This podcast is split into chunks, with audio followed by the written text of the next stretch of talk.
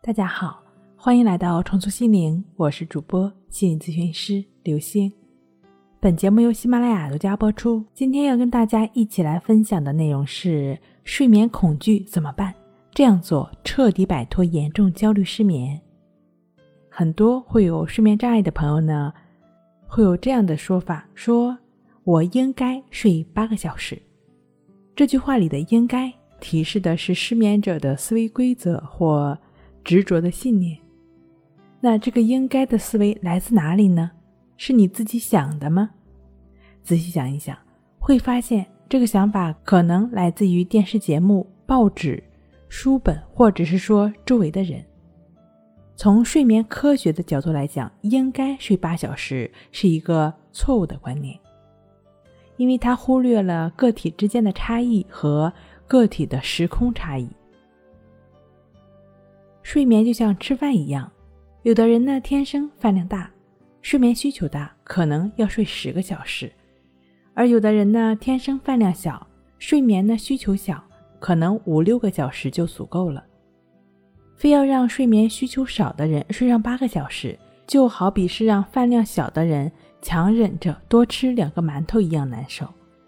而且随着年龄的变化，人们的睡眠需求也会自然降低。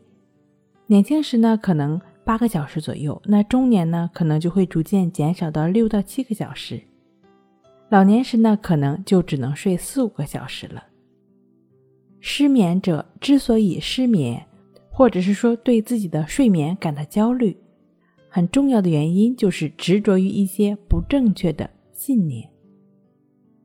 另外一个容易引起严重睡眠焦虑的思想误区。就是睡觉才是休息，认为人要是不睡觉就会死。大家之所以害怕失眠，不就是因为这个错误的观念吗？而只要我们执着于睡觉才是休息，就会导致失眠时的恐惧与烦躁愈加强烈，反而加重失眠。除了睡眠以外，还有很多的方法能够让人得到休息，比如说静卧关系法。就只是持续去感觉鼻孔处呼吸的进出，也就是与当下同在的过程。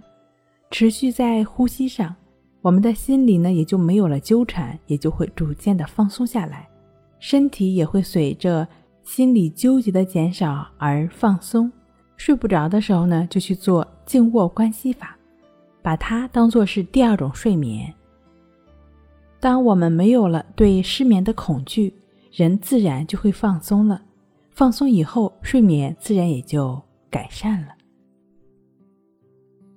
当然了，对于做静卧关系法的朋友来说，最好能够有静坐关系法的基础，因为静坐关系法的话呢，是一个基础的练习，是一个帮助我们去除执着心的一个非常有力的工具，尝试纠正自己的这种不合理的。